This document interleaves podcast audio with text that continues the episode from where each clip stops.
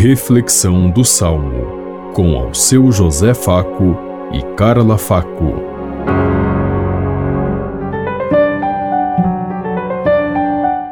Paz e bem a todos os ouvintes que estão em sintonia conosco neste dia, na meditação do Salmo 18. Vossas palavras são espírito, são vida. Tendes palavras, ó Senhor, de vida eterna. A lei do Senhor Deus é perfeita, conforto para a alma. O testemunho do Senhor é fiel, sabedoria dos humildes. Vossas palavras são espírito, são vida. Tendes palavras, ó Senhor, de vida eterna. Os preceitos do Senhor são precisos, alegria ao coração.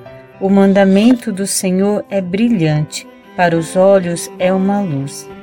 Vossas palavras são espírito, são vida. Tendes palavras, ó Senhor, de vida eterna. É puro o temor do Senhor, imutável para sempre. Os julgamentos do Senhor são corretos e justos igualmente. Vossas palavras são espírito, são vida. Tendes palavras, ó Senhor, de vida eterna que vos agrade o cantar dos meus lábios e a voz da minha alma, que ela chegue até vós, ó Senhor, meu rochedo e redentor.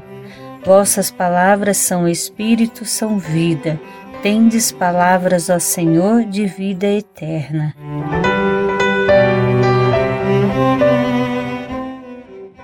Vossas palavras são espírito, são vida. Tendes palavras, ó Senhor, de vida eterna.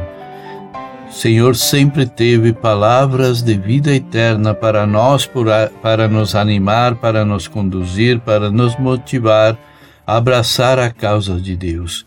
Que a Sua palavra, que é a fonte da vida, nos inspire, nos traga o Espírito de Deus para caminharmos à luz dos seus ensinamentos nós sempre dizemos que a mesa da Eucaristia sem a mesa da palavra, ela não tem significado.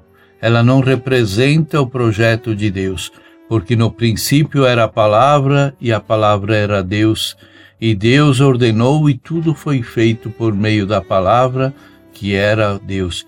Então que ele sempre tenha essa palavra de vida eterna para cada um de nós e que nós sejamos portadores dessa palavra em todos os cantos e lugares por onde que nós andamos.